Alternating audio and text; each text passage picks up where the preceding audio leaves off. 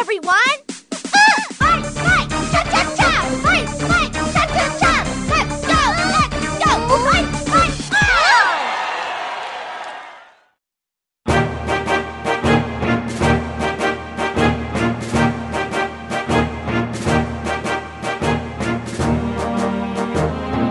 Eu sou o Muriel eu já estou. Eu continuo mijando laranja. Caralho. Eu e toda a imprensa da BGS, né? Basicamente. E aí, galera, eu sou o Christian e, cara, é muito bom ser imprensa, né? A gente entra antes dos outros. A gente, a gente é privilegiado, Christian. Privilegiado. A, a elite privilegiada dos digital influencers. Sim. Não, não, a gente não tava como digital influencers, estávamos como imprensa Sim, mas a imprensa é superior. superior. A gente ganha vou- voucher de churros. É. e tem o café quentinho. Café quentinho e muita Fanta Isso laranja. é, vai falar, se Nossa. você curte Fanta, a imprensa tá Ah, a gente não sabe se o ano que vem vai ter Fanta, né? A gente chega lá e tem quatro. Daí. Amanhã, ano que vem, é a Fanta uva. Entendeu? Vai rodando a- o sabor. o sabor. Fala galera, aqui é o Guido e o Muriel ronca.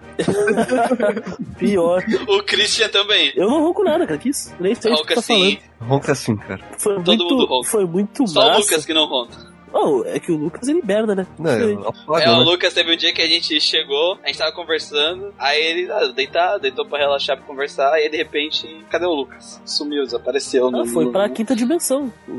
quinta dimensão, cara. Cara, uma Foi muito pedra, engraçado. Tava, tava eu deitadinho no sofá, tava o Gustavo sentado no colchão no chão, assim, o Muriel no colchão mais adiante o Lucas na cama dele. E aí daqui a pouco, um, uns ruídos, né, animalescos.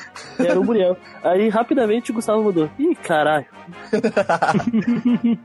Foi engraçado, porque, tipo assim, tava um silêncio, de repente um. Ai, ai caralho. É automático, né? Foi automático. Mas no final deu tudo certo. E aí, pessoal, aqui é o Lucas. E o negócio é virar PC Gamer, né? Caralho. Virar youtuber gamer. Game. Youtuber Gamer. É Facebook porque game. a, a, a BGS é pra te comprar peça de PC e fazer streaming, né? Foi isso que eu te falar. Comprar cadeira, né? Comprar cadeira. Mano, eu tava vendo os caras falando, tinha umas cadeiras lá que eles estavam mostrando, cadeira de 100 mais de 100 mil reais. Tomar no cu, velho. Como assim? Cara, Nossa, pra que isso? 100 né? mil? 100 mil. Não, tá Era errado. um- no, não, mais. Não, não. Pelo menos, eu não fui, né? Eu não fui nessa apresentação. Os caras que, eu- que a gente gravou.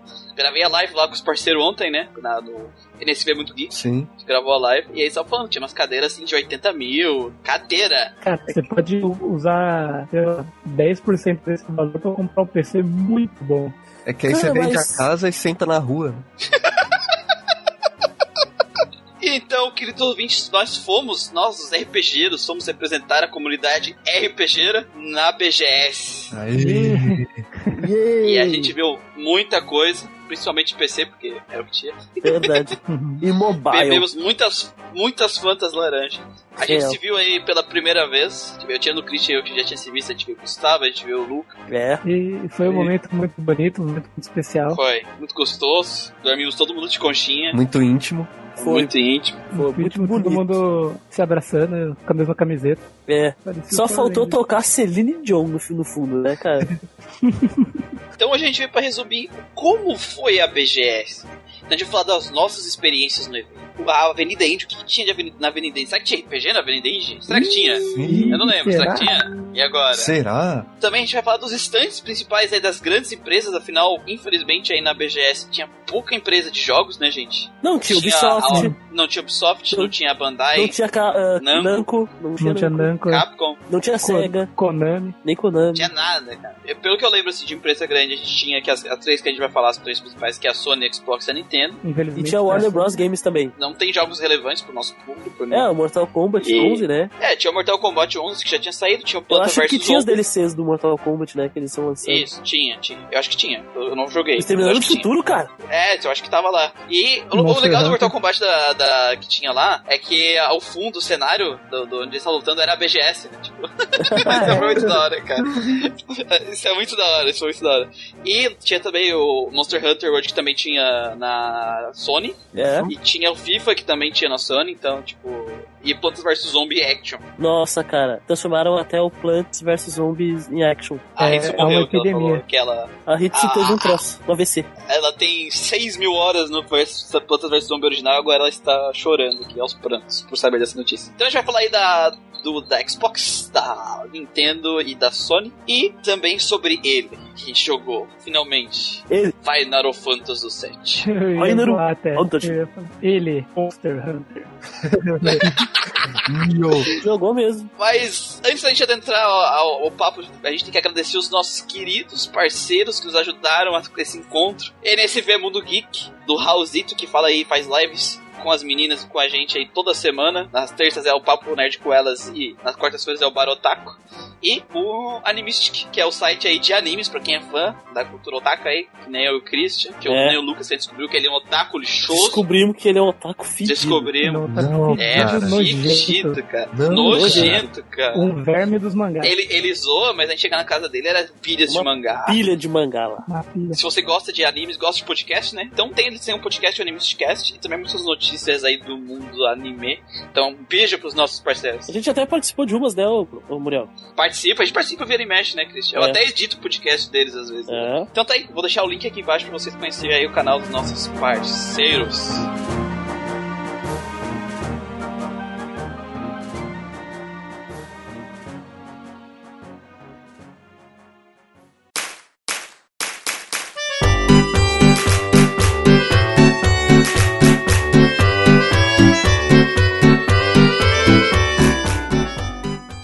Começando aí, vamos, vamos lá. Vamos começar aí com as nossas experiências aí, como é que foi? O Lucas já tinha ido na BGS, né, Lucas? Isso. Eu, Tu foi com o povão da outra vez. isso, foi normal. Acho que foi. Eu não, Normal. não me lembro se foi 2015. Foi entre 2014 e de- e 2016 aí. Então, foi primeiro que o evento ele tá bem mais organizado, né? Desde a parte de fila, as stand, paração de praça de alimentação. Até eu tava recordando do- do- de antigamente. Eu lembro que até a parte dos cosplayers era meio que junto com o pessoal do YouTube, sabe? Era meio que muita gente no mesmo local. Ah, é que é a mesma coisa, né? Sim, Sim. É, não, né? Bugou. buguei, até buguei aqui. Então, agora, indo como imprensa, deu pra ver muito mais do que dá pra ver em, em um só dia, porque a BGS tá, tá muito grande, cara. Ela tem, além da- das stands do- dos games, tem muita loja, coisa que não tinha anteriormente, né? Tinha uma ou outra, não era tanta coisa assim. Tinha coisa pra caralho pra comprar lá dentro, velho. A gente não comprou muito, mas a gente gastou muito tempo nas lojas, né? Sim. Olhando tudo, basicamente. A gente não comprou. Me muito, mas a arrependo gente de não ter gastou. levado aquela Hanekawa. tá até agora com o negócio da Hanekawa. Eu tô com a Hanekawa na cabeça, aquela fig bonitinha dela de orelhinha, cara. Não, a outra era melhor, cara. A outra era melhor. Eu consegui me controlar e não comprar um Ace de, sei lá, uns 30 centímetros, de 160 reais. Consegui, consegui. Fui forte. Então eu comprei apenas uma miniatura de Crocodile e um busto do Mihawk. Christian e Gustavo, foi a primeira vez que vocês foram junto comigo, né? Como é que foi pra vocês a experiência de estar no evento aí? É mais. Ah, eu nunca tinha ido na BGS e nunca pensei que entraria com imprensa. Meio surreal isso aí. A gente, até quando entrou assim, né, a gente começou a gravar os stories. Né? Quando eu entrei, porra, entramos. Porque, né, nunca, nunca imaginar isso, eu também, tipo, não sabia muito o que esperar, assim, porque a gente sempre vê os eventos, né, pela TV e não, não imagina como, como que seja, mas, cara, Sim. foi, foi uma experiência muito, muito da hora. A gente pôde conversar com um monte de gente, né? A gente conheceu bastante gente lá. Conheci bastante gente, consegui Verdade. conversar com, com desenvolvedor de jogos. Principalmente a parte. ah, a parte que eu achei mais interessante mesmo, assim, foi a parte do, do corredor indie, né? Que a gente pode conversar diretamente com o desenvolvedor de jogo. E a gente pôde dar nossas impressões e o pessoal, a gente dava o nosso feedback, eles retornavam assim, um Receptivos, bem né? legal. Sim. Sim, sim. E eu sempre fico pensando, nossa, e será que algum dia eu vou ver esse jogo pra comprar no Steam, vou poder acompanhar a mudança? Isso eu senti assim que foi, foi algo bem, bem legal, assim, bem. Saiu uns, tinha uns jogos muito legais lá, indie, que a gente viu. Sim, cara, tem alguns jogos assim que com refinamento e tal, tem. Vai ficar bem bacana. Eu também não fazia ideia o que esperar, né? E, mas a impressão que ficou em mim foi uma impressão muito forte, tanto que quando eu cheguei aqui em Porto Alegre, né, de volta, eu fiquei doente por causa da porcaria da viagem, aquelas crianças ranhentas lá. Né? Aí depois 18, 20 horas com crianças tossindo na nossa cara, eu Cris. É verdade. Porque a gente veio do sul, né? A gente foi do sul, então eu, a gente não conseguiu comprar passagem de avião, porque faltou dinheiro. Eu não tava, eu tava sem dinheiro pra comprar antes. E aí quando eu consegui dinheiro pra comprar a passagem, ela já tava em mil reais aí, né? É que a confirmação saiu em cima da hora, né? Saiu também. Então Sim, dá pra comprar uma passagem de ida por 150 reais, mas tu compra antecipadamente. No nosso caso, só tínhamos uma semana de diferença, então a passagem tava 1.070, né? Não tinha como fazer. Pra te ver a impressão, a impressão tão forte em mim que eu, doente, eu dormia, eu tinha uns pesadelos envolvendo o BGS, assim, então um troço caótico. por 3, 4 dias, assim. Então o troço foi marcante. É, cara, não sei, cara. Só tô te falando aí que foi assim. Mas a minha experiência foi boa. Eu acho que foi muito gratificante, como o Gustavo falou, né? Conversar com pessoas que desenvolveram jogos. Foi muito interessante visitar os estantes das grandes empresas, porque a gente vê como é que elas querem nos tratar, né? Respeito delas. E também percebemos que lá é um amontoado também de um monte de stand de gente que quer só aparecer também, né? Que Tem bastante. É, bastante empresa que tem. Por exemplo, vimos lá, uma das grandes atrações do evento era uma, um papelão enorme da foto do João Kleber, né? que a gente Cara, encontrou estande da Rede TV, não tinha nada, cara. Só tinha uns papelão e umas cadeiras pro pessoal sentar. na stand da Rede TV. Olha que loucura, né? Tinha stand da Fez Rede o stories, TV. né? Essa parte a gente meio que ignorou total, né? Exatamente. Fomos É, jogos. Mais ou menos, porque tem história de um Então não Para, para, para, para, para. Não, é porque, tipo assim, o SBT, a Rede TV, tipo assim, botaram stands, não foi stands pequenos, né? Foram stands Grandes. gigantes. É. Só que, tipo assim, a Rede TV fez nada com o stand, né? Botou um- os, os- as celebridades deles, né? Os apresentadores famosos deles, os atores famosos que eles têm, E papelão. Não tinha ninguém lá. de papelão, né? Não tinha ninguém lá. Uma TVzinha. O SBT, pelo menos, botou um show do milhão lá, zoar ao vivo, assim, meio entre aspas, né? Tinha Pro pessoal tentar brincar. O baú lá, né? O peão. É, tinha o baú da, o peão da casa própria, lá pro pessoal E tinha uma brincar. exposição do E- Chaves também. E uma exposição dos Chaves. Então, tipo assim, é, é relevante pra, pra BGS, tipo assim, você gamer que tá indo lá por causa dos jogos, vai valer a pena o ingresso pra ver o negócio pra você? Não, mas pelo menos eles não, comp- não compraram espaço pra deixar um stand vazio, né? Só ficar Sim, parado. Foi no né? caso da Rede TV. Pelo menos as crianças, né, as crianças, né, que tinha no evento, tinha bastante criança, estavam se divertindo ali na, na, na parte do SBT, né? É porque até o evento foi no dia das crianças, né? Exatamente. Exato. E não é só no do, do SBT que teve os jogos, né? Por exemplo, tinha uma stand da Fanta enorme que tinha vários jogos, vários desafios, que as criançadas iam lá se divertir. Cara, eu não conseguia entrar no stand da Fanta, cara, me dava trauma. E também, que nem o Muriel falou, se tu gosta de PC Gamer, era o evento, né? Porque o que mais tinha era stand de, de periféricos, muitos periféricos, e tu tinha umas promoções bem boas lá. Falaram que tu pegava até 40% de desconto em alguns lugares. A maioria das lojas, é, tirando loja que era pra vender figura e coisa do tipo, por exemplo, a gente foi na editora Europa lá pegar uns negócios que tinham uma revista muito legal de jogos, daí a gente pegou aquele tomo nosso e tava, tava praticamente com 50% de desconto dentro do evento, né? 40% de desconto. Fizemos até uns stories, né, sobre os livretinhos. É. Muito bons. Sim, A Panini também tinha desconto também. também né? tinha, né? Ele tava com 20%. 20%. Eu peguei uns mangás que estavam esgotados na Amazon lá, e uns quadrinhos americanos, uns comics lá de super-heróizinho, que eu gosto bastante, e eu tirei alguns de graça, né, da promoção que foi acumulando. Ah, Eu digo assim, pra quem gosta desse negócio de periférico e quem queria ir lá pra comprar umas coisas legal, tinha muita coisa na promoção, muita coisa barata, tirando que domingo tem o feirão, né? Que o pessoal bota tudo lá na, pra se livrar. Então, tipo assim, pra esses, do- pra esses desses dois quesitos, o, o, acho que o evento tá muito, muito bom mesmo. Mas eu senti muita falta na questão de jogos, cara. Porque assim, as três empresas que tinham lá, depois a gente vai comentar certinho o que, que elas tinham. Mas era só aquelas três grandes, mais a, a Warner, né? Que basicamente era Mortal Kombat, se a gente for parar pra pensar. E acabou, né, velho? Tipo assim, lançamentos, muitos poucos lançamentos no sentido, tipo assim, jogos onde tu só ia conseguir jogar indo pra BGS. Que eu acho que normalmente, eu, quando eu pensava nessas feiras de game, né? Eu pensava que era o lugar onde tu ia jogar os jogos, sei lá, que vão sair ano que vem, ou que vão sair mês que vem e não tem demo disponível. É o momento de tu ter a oportunidade de jogar esses jogos que tu só vai receber lá na frente, né? E nesse sentido eu achei o evento bem fraquinho, né? Não o evento em si, não é culpa da BGS, mas sim as empresas não se mostraram muito interesse de botar esse tipo de jogo no, no evento. É até o que eu tinha comentado com vocês. Meio nesse sentido, parece que as empresas ainda não levam um evento no Brasil tão a sério, sabe? Exato. Eles E têm a BGS é grande, né? é grande. Eles têm atrações, né, para chamar público, eles têm lojas, mas eles não trazem novidades, como tem no, numa uma Talk Game Show, por exemplo, não foi apresentado uma novidade, sabe? Um, um jogo um jogo que vai lançar, um, uma DLC, qualquer coisa. Ah, inclusive a gente tava, a gente notou, né, porque a gente jogou, quando foi jogar o Final Fantasy VII Remake na, ali na, na BGS, a versão era completamente desatualizada, né, porque na, E3, na, na, na Game Talk Show eles já tinham mostrado muitas features novas, muitas coisas sobre o sistema de combate novas que não estavam disponíveis ali na nossa na nossa demo, né? que a Pois gente é. jogou.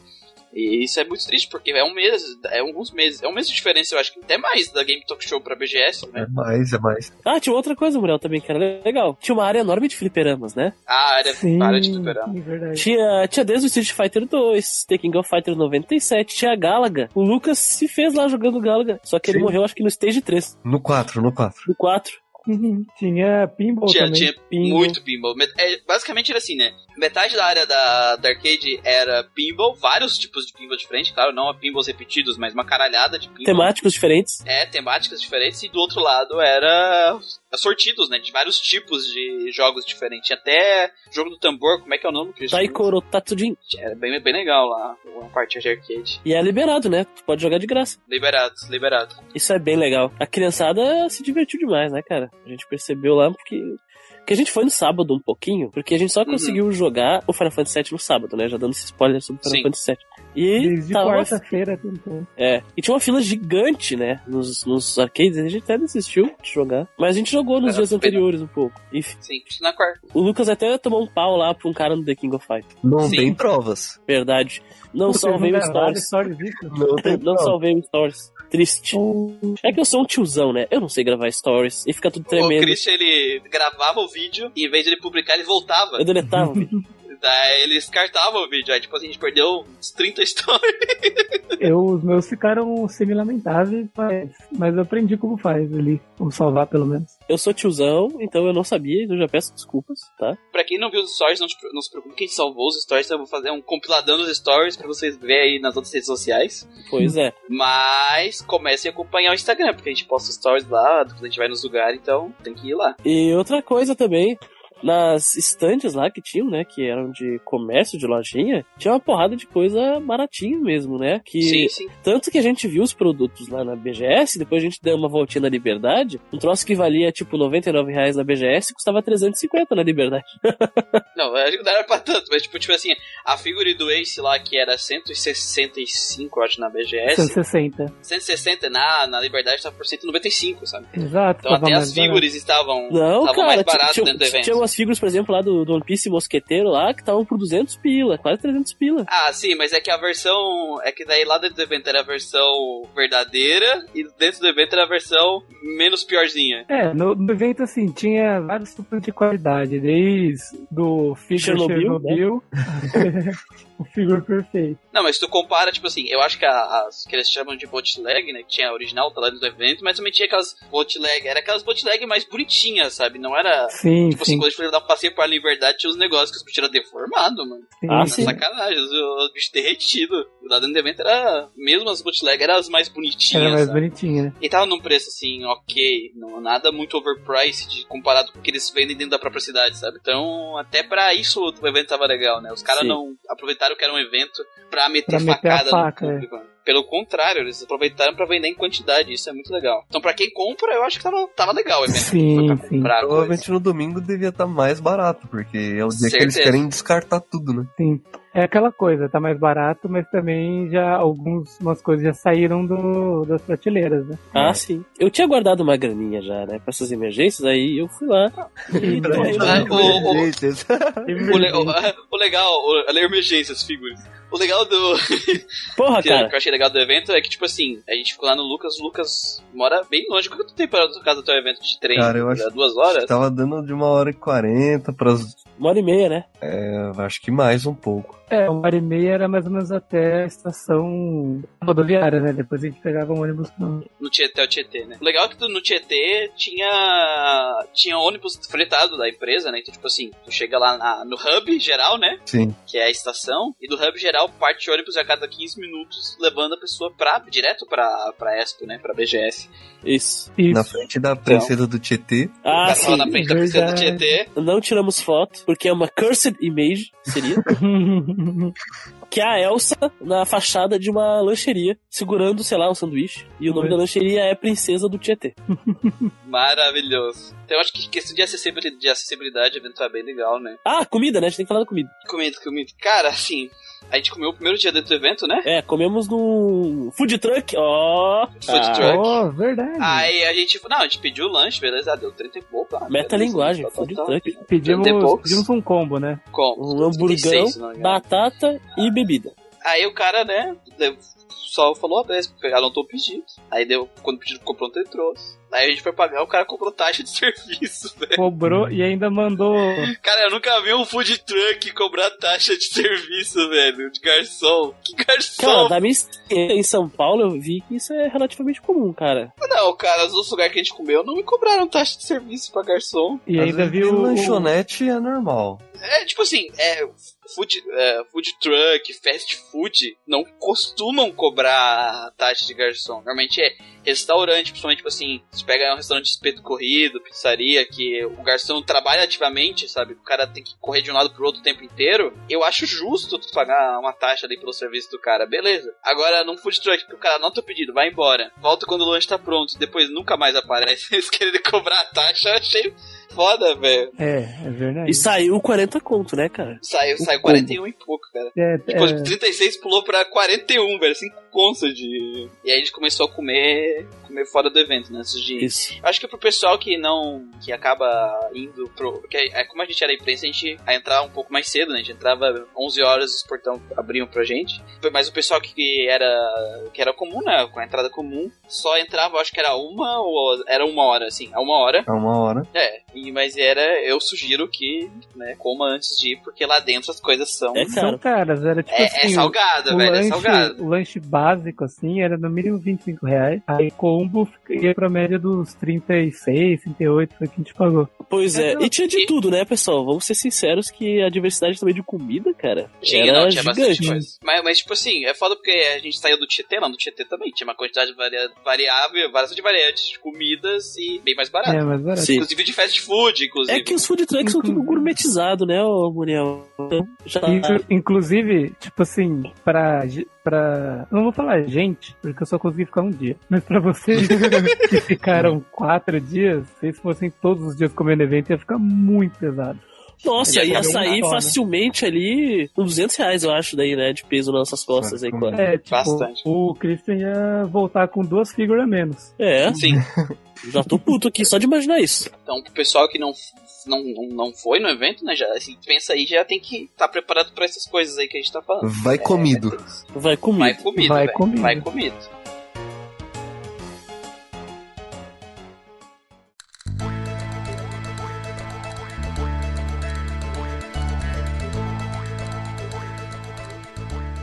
Entrando dentro da Avenida Indy, tinha a Avenida Indy, pelo que eu vi do pessoal, ela tava menor esse ano, tinha menos jogos, pelo que o pessoal tava comentando. Foi a primeira vez, eu não sei, mas eles estavam dizendo que tinha menos jogos. Mas a gente conseguiu ver alguns RPGs, ou também Souls Likes. A gente.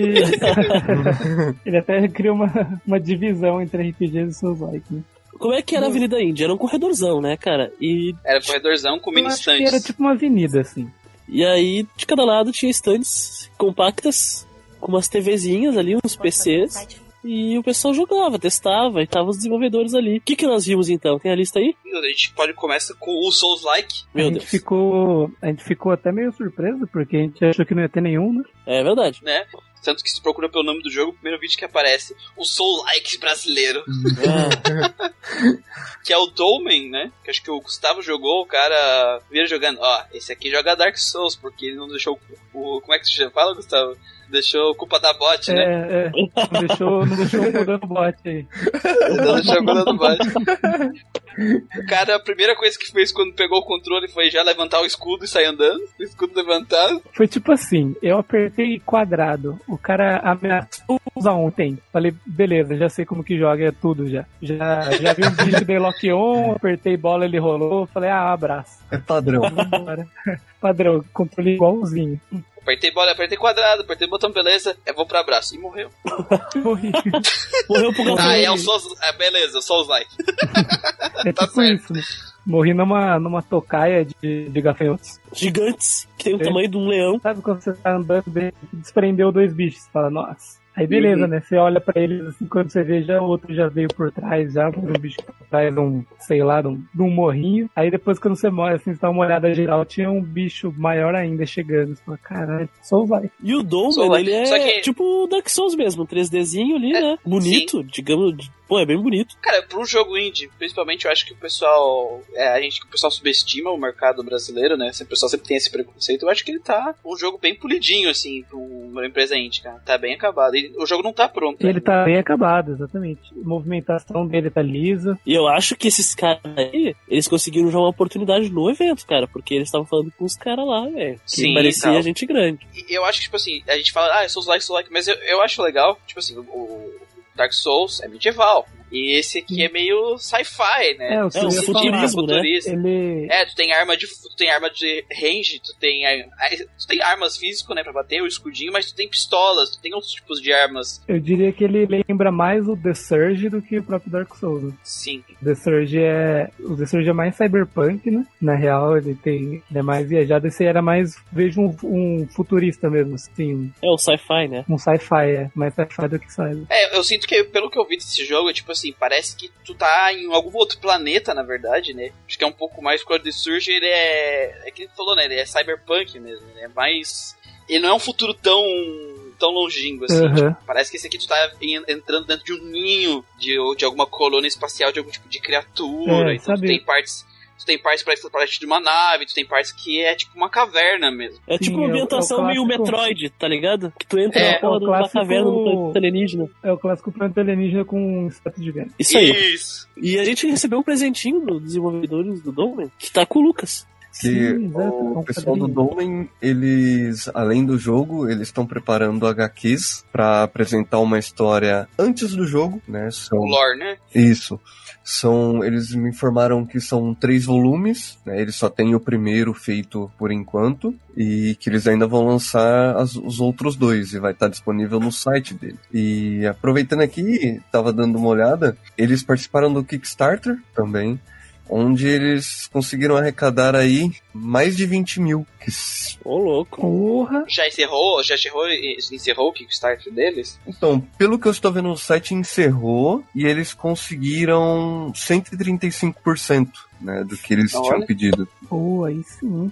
Ah, Então, por isso que o jogo tá bem acabado, né? Teve orçamento. teve orçamento. É um jogo que eles vão colocar multiplayer. Tem bastante coisa aí que vale a pena procurar esse jogo aí. E o quadrinho que eles entregaram pro Lucas era em inglês no momento, né? Porque Isso. tu já, tu já percebe que eles estão mirando pro mercado de fora mesmo. Exato, mas com certeza vai ser versão em português, né? Pelo Não, com É, certeza. esperamos, né? Jogo nacional que não tá em português ah, é vergonha, né? Sim.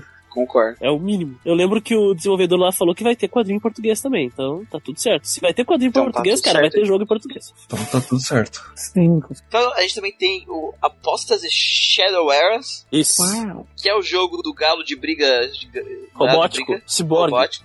Na verdade tem o galo de briga cyborg, mas ele é um, Um pet, um RPG companion. Metroidvania, né?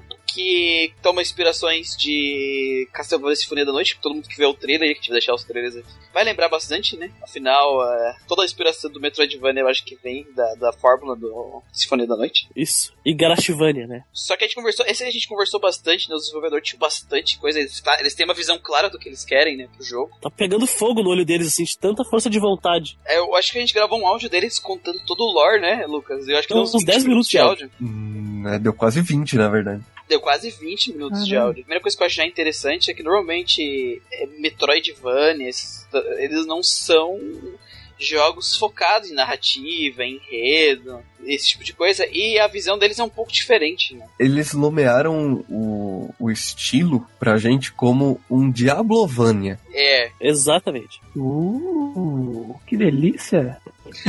tudo que o, Gostei.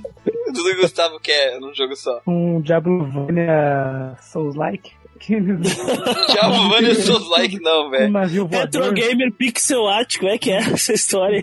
Tu, tu vai ter os cenários, são mapas grandes interligados, né? Que é do cenário, só que tu vai ter vários lugares diferentes que tu vai explorar e cada um deles vai ter o seu cenário interligado, tipo, naquele ponto, né? E É pontos mais de retorno, isso. né? Que nem no Diablo. Pontos de retorno. Isso, que é no Hum, Diabo. Pode crer. Famoso Daí tu pode tapetinho. curtir. É tipo uma cidadezinha, um vilarejo que descansa e tu faz as tuas coisas de management de coisas, né? Uhum. Eles não explicaram direitinho como é que vai ser feito isso, mas eles explicaram que vai ter essa ideia do Diablo aí, por isso que eles chamam de Diablo Sim. Valley. Se tiver o esquema de inventário do Diablo, eu acho interessante. Que, tipo assim, cai os itens e todos têm um tamanho, assim. Então você tem um número limitado de coisas pra você pegar. Você vai pegando Acho e... que isso, isso não. Ah, Pelo, pelo menos pelo que apareceu na demo, não. Uma coisa interessante que eles falaram também é que a narrativa ela vai ter. Ela vai ser bem. Vai, vai ter esse enfoque narrativo. E a narrativa ela vai ter vários finais. Só que eles resolveram fazer esses finais de forma diferente. Isso é muito Em vez de ser aqueles finais que não é. Aqueles finais que é por escolhas.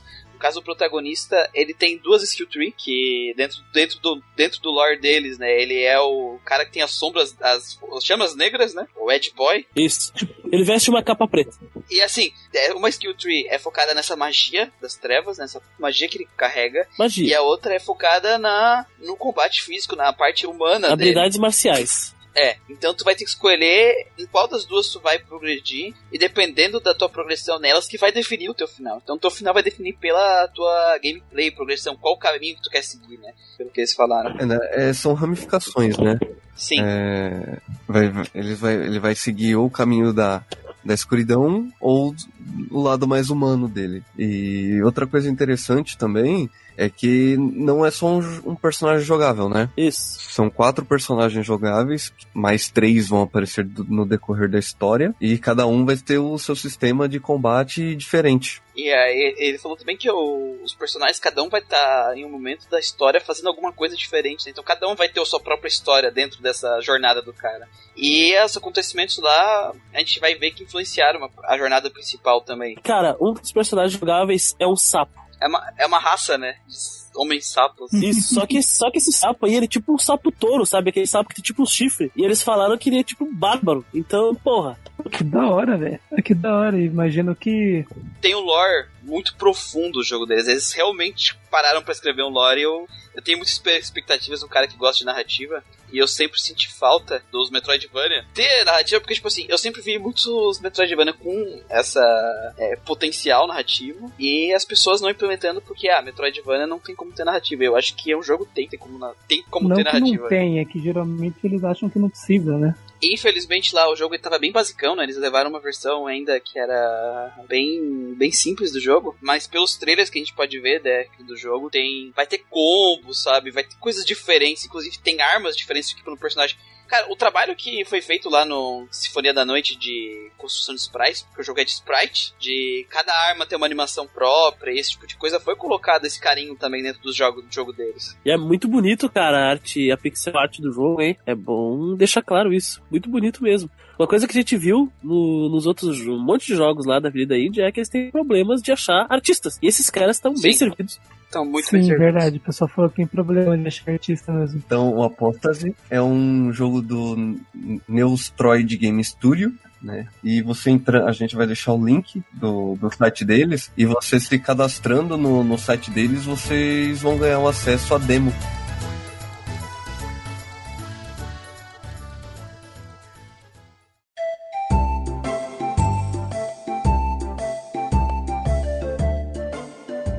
Indo pros stands grandes aqui, a gente tem bastante coisa pra falar, principalmente da nossa amiga Sony.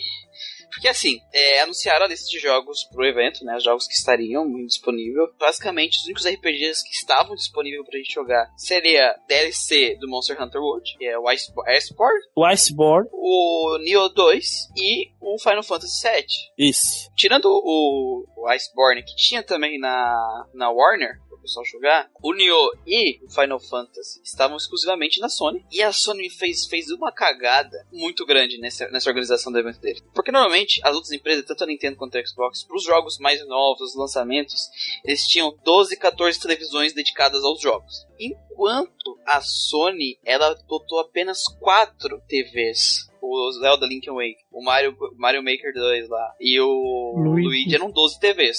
O Smash Bros também tinha 12 TVs. É, o Smash Bros tinha 8, só que o Smash Bros é de 4 em 4, né? Sim. Sim. Então, era pra cada para cada jogatina ia, ia tipo, pessoa pra caralho, então a fila andava numa velocidade incrível.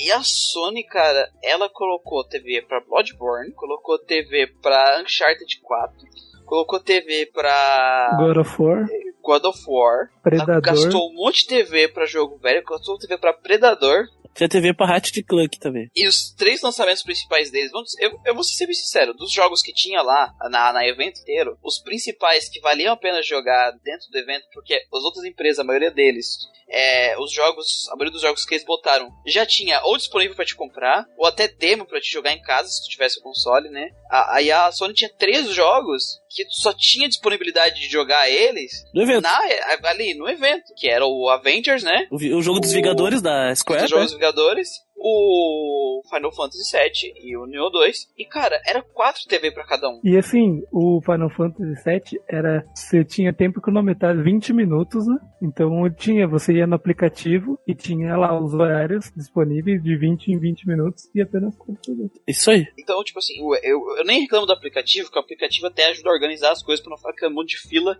Somente que a Sony era do lado do Xbox, então se as duas fizessem fila gigante, né? Ia fuder. O problema que eu acho que a Sony fez foi colocar muita pouca TV pra Final Fantasy, pro Avengers. Porque quando a gente entrava no aplicativo meio-dia que abria as inscrições, era meio-dia e um, acabava qualquer vaga. Não era nem meio-dia jogou. um, acabava no meio-dia. Um mesmo. segundo, um segundo. Não, então, meio-dia e um, um segundo, cara. Não tinha mais vaga. Porque todo mundo Sim. ficava apertando pra ver se conseguia lá no aplicativo. Era tipo gacha. E, cara, não faz sentido isso pra mim, cara. Não faz sentido eles colocarem só 4 TV pra esses jogos, sendo que todas as outras empresas fizeram certo, sabe? É só a Sony que quis fazer desse jeito. Pelo que os nossos contatos, parceiros, falam, a Sony é sempre assim, né? Da BGS. Inclusive, o Lucas perguntou por que, que Bloodborne... Foi o Lucas ou foi o Gustavo que perguntou por que Bloodborne tava lá? O Lucas Foi tu, perguntou. né, Lucas? Fui eu. Ah, você quer que eu falo? Achei que você ia Sim, falar. né?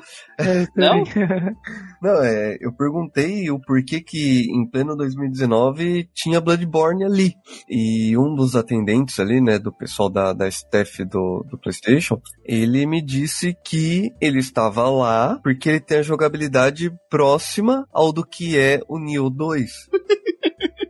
E aí, as pessoas poderiam testar o Bloodborne como se ele fosse fácil, né? Pra depois testar o Nioh. E aí veio outra pergunta que eu fiz e ele não soube me responder, que foi por quê? Porque literalmente por quê?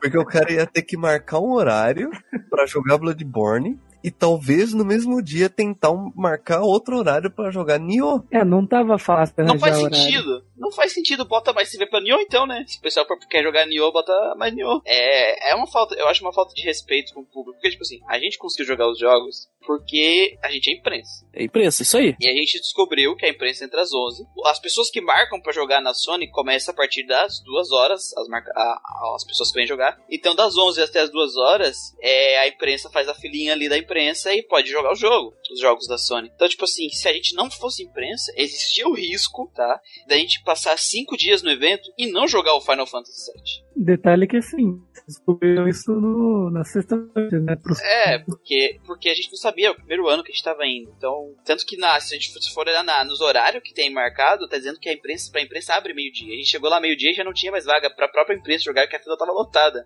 E aí foi que a gente descobriu que, na verdade, o evento abre às 11 pra imprensa. Mesmo marcado lá nos horários que abre às, às meio-dia. E assim, velho, eu, eu acho uma falta de respeito da Sony com a quem vai no evento. Que apesar de ir do imprensa, eu imagino. Imagina uma pessoa, mesmo que mora em São Paulo, ela vai pagar ali 100 reais pela entrada. 60 a meia, vamos dizer assim. 60, 80 reais a meia, dependendo do- do- de qual lote que ele pegou, né? Aí tu compra, sei lá, os 5 ingressos. E durante os 5 vezes 50, vamos dizer, 50 reais no mínimo que a pessoa pagou, ela pagou 250 e não conseguiu jogar o Final Fantasy VII.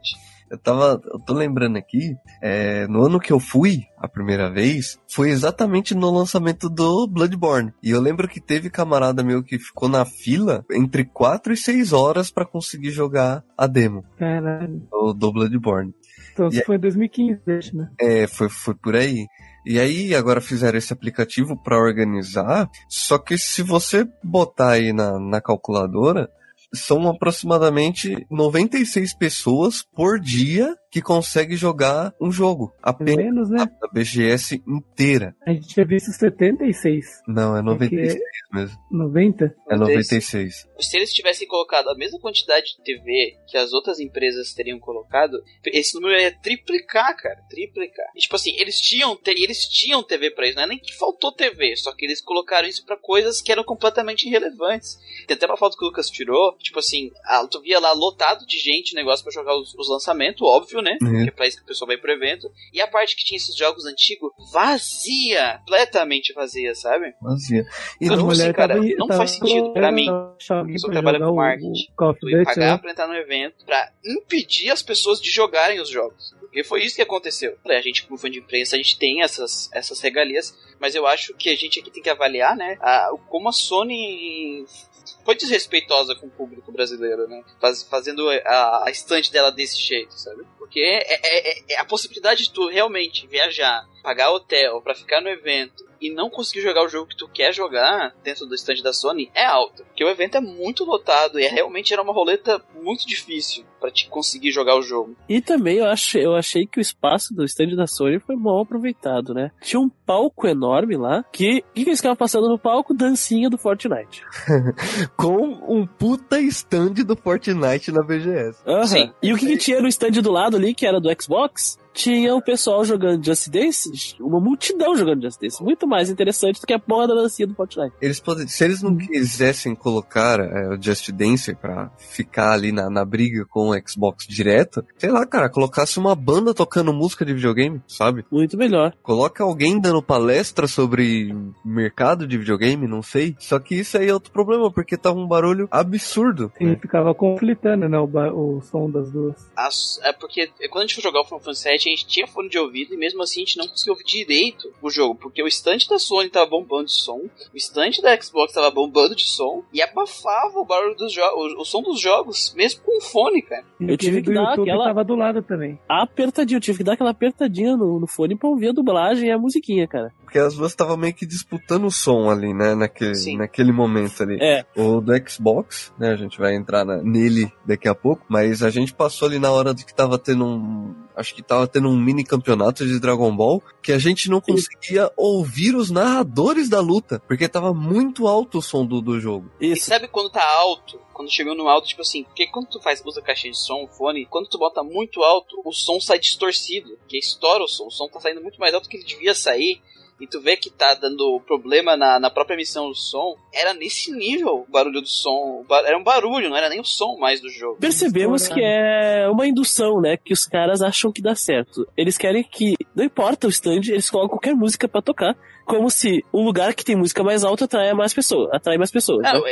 eu, eu- me afastei, a gente teve que se afastar, porque a gente não conseguia nem conversar. Não, eu, eu- eu não quis ficar no stand. A gente ficou muito tempo, muito pouco tempo no stand da Xbox, porque era direto assim, velho. E, infelizmente, essas músicas altas de alguns stands atrapalhavam as atividades de outros stands. Então, tu tinha um stand lá que é, era da Marvel, uma coisa assim, que fazia os quiz. E o, não dava pra ouvir direito o coitado do narrador lá, o apresentador, né, o MC. Porra, tava foda. Não, a, a coisa boa do Xbox é que assim, ele era o estúdio que era mais de boa sobre a relação de tirar fotografia e filmar. Assim, a Sony não permite filmar Não. nada. O, o que pra mim não faz sentido nenhum, nenhum mesmo. Tu tá levando a demo pras pessoas jogarem pra fazer divulgação e tu não deixa a pessoa fotografar a demo, porque se a própria demo já apareceu na E3, já apareceu na Game Talk Show, então, tipo assim, é, essa demo tá pro mundo inteiro, gente. Eu, eu, eu não entendo porque eu, tipo assim, eu- a gente tinha. O, o Velberan, né, que tava lá no evento, que a gente tirou até uma foto com ele, o cara tem um canal grande e ele não pode filmar, tipo assim, é uma puta divulgação, sei lá, ele fazendo stories jogando o jogo, sabe?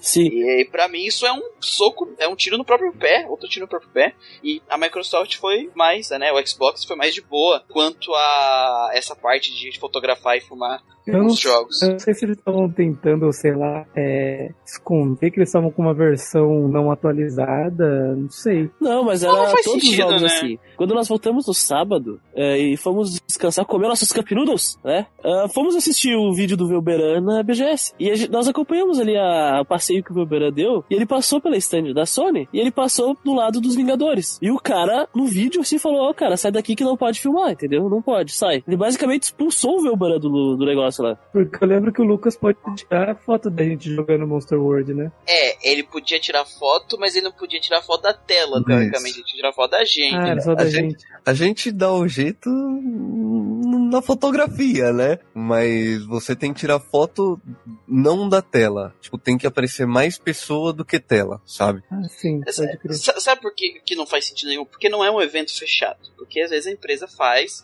chama influenciadores grandes para um evento Cara, fechado. mas nesse caso você não pode nem entrar com câmera. Não, não, é, tipo assim, é pra, é pra ter uma opinião lá dentro, é um outro tipo de evento. Uhum. A- aquilo ali era um evento, evento aberto, as serviços estavam abertas pra qualquer pessoa olhar. E a, a intenção ali é divulgar os jogos pro público, né? E a gente, como empresa, estava lá pra jogar os jogos e divulgar pro nosso público. Então não faz o menor sentido, principalmente de jogos como Final Fantasy VII, que a demo, o vídeo da demo já está na íntegra na internet, já foi permitido já foi mostrado na própria E3, na TGS, o vídeo inteiro da demo. Não tem nada ali de secreto que a gente não poderia mostrar pro nosso público, né? Eu entendo, tipo assim, não querer o cara levar uma câmera pra dentro, pra atrapalhar o fluxo de pessoas. Agora, o, o- que nem o Lucas foi lá, entrou com a gente, tirou só uma fotinho e saiu, isso não atrapalha o fluxo de, de forma alguma, sabe? Exato. Então eu acho que sem sentido. E no caso da Microsoft, tava, na, na, na Xbox, tava tranquilo.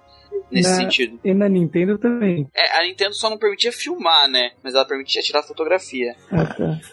Pessoal da Xbox era muito mais simpático também que, né? Se, bem que na Sony fomos muito bem atendidos, né, cara, também. A gente não pode reclamar disso, assim. As pessoas foram atenciosas. a- os funcionários não fizeram nada de errado. Os funcionários que estavam trabalhando ali, eles estavam cumprindo ordens e na questão que o trabalho deles que era ser simpático, organizar. A função deles eles cumpriram bem. O problema é quem organizou o evento da Sony, que não é eles, né? Eles só estão ali pra atender a gente. Mas focando na Xbox, cara, uma coisa que eu percebi é que, tipo assim, que é o ponto fraco do evento. A gente só teve essas três empresas. E o que, que a Xbox trouxe pra gente, pelo menos pelo que eu vi, de jogos que a gente não tinha, que o público não tinha acesso, né? É o Ori 2 e o jogo do Battletoads. É, tinha esses dois só, né? Achei nesse sentido, né? De, porra, daí o cara fala, não, mas tem o, o Gears of War 5, tá? Não, legal, o Gears of 5 é um puta jogo, só que ele lançou o mês passado. Só a entrada do evento, tu compra o jogo e foi na tua casa jogando. Eu vi muito isso no. esse problema no evento. Poucos jogos que realmente, tipo assim, valesse tu pagar a entrada pra jogar eles, sabe? Nesses outros stands. A própria Nintendo não trouxe o Pokémon, demo do Pokémon, né? É verdade. Esse é um problema no stand da Nintendo, né? Mas eu tenho que falar aqui, né, que a loja oficial da PlayStation também tava muito caro, é, a ponto de ter camiseta a 70 reais. Que a Lisa só tinha o símbolo da, da, da, da, PlayStation. Isso. Mas a reclamação é maior ainda, cara. É maior ainda. Porque eu cheguei na, na, na lojinha oficial, a PlayStation Gear, onde tinham jogos lá, procurando por quê? RPG. RPG, cara. RPG. E não tinha RPG pra vender lá. Mas tinha só Bloodborne, né? Tem- tinha apenas Bloodborne. Eu cheguei, veio um rapaz me atender e eu perguntei pra ele, cara, cadê os RPGs aqui? Ele levantou o ombro, também não sabendo cadê os RPGs ali. É, ele deu de ombros, né? E fez uma careta. Aí eu perguntei, não tem, né? Aí ele fez de novo, confirmando que não tinha RPGs pra, pra vender, né? Triste, velho. Enfim, só tinha ali os jogos que eram staples do PlayStation mesmo, né? E eu fiquei triste, cara, porque eu achei que eu ia achar algumas coisas mais ocultas ali, né? Não, Mas- até porque a Sony ela tem uma, uma grande gama de RPGs exclusivos para japoneses pra ela, Então, né? cara, Pra PS4.